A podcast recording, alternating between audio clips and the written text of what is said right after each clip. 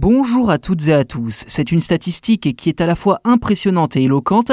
D'après l'ONU, plus d'un tiers de la population mondiale n'aurait jamais eu accès à Internet, 37% pour être précis, un chiffre qui peut tout de même être contrebalancé par la crise sanitaire qui a fait augmenter le nombre d'internautes dans le monde de 17% en un an. Quels enseignements peut-on tirer de ce chiffre? C'est ce que je vous propose de voir dans cet épisode. 2,9 milliards, c'est le nombre de personnes qui, d'après un rapport de l'Union internationale des télécommunications IUT, l'une des nombreuses agences de l'ONU, n'ont jamais eu accès à Internet dans le monde. Et la conclusion de l'étude est sévère, je cite, La capacité des personnes à se connecter à Internet reste profondément inégale. Sur ces 2,9 milliards de personnes déconnectées, si je puis dire, 96%, soit la quasi-intégralité, vivent dans des pays dits en développement.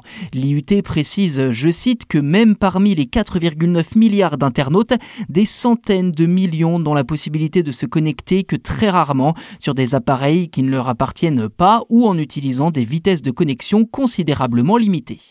Hulin Zhao, secrétaire général de l'IUT, précise, je cite, qu'il reste encore beaucoup à faire pour que tout le monde soit connecté à Internet. Mais paradoxalement, l'agence constate que la pandémie a accéléré les connexions. Entre 2020 et 2021, le nombre d'internautes est passé de 4,1 milliards à 4,9 milliards, soit 800 millions de personnes supplémentaires pour une augmentation de 17%. Mais à y regarder de près, les inégalités sont aussi des inégalités de genre. Dans les pays les plus pauvres, l'Union internationale internationale des télécommunications constate que 80% des femmes n'ont jamais eu accès à Internet. D'après l'IUT, elles sont marginalisées et font partie des exclus du numérique, souvent confrontées à l'analphabétisme, à l'accès limité à l'électricité et au manque de compétences numériques.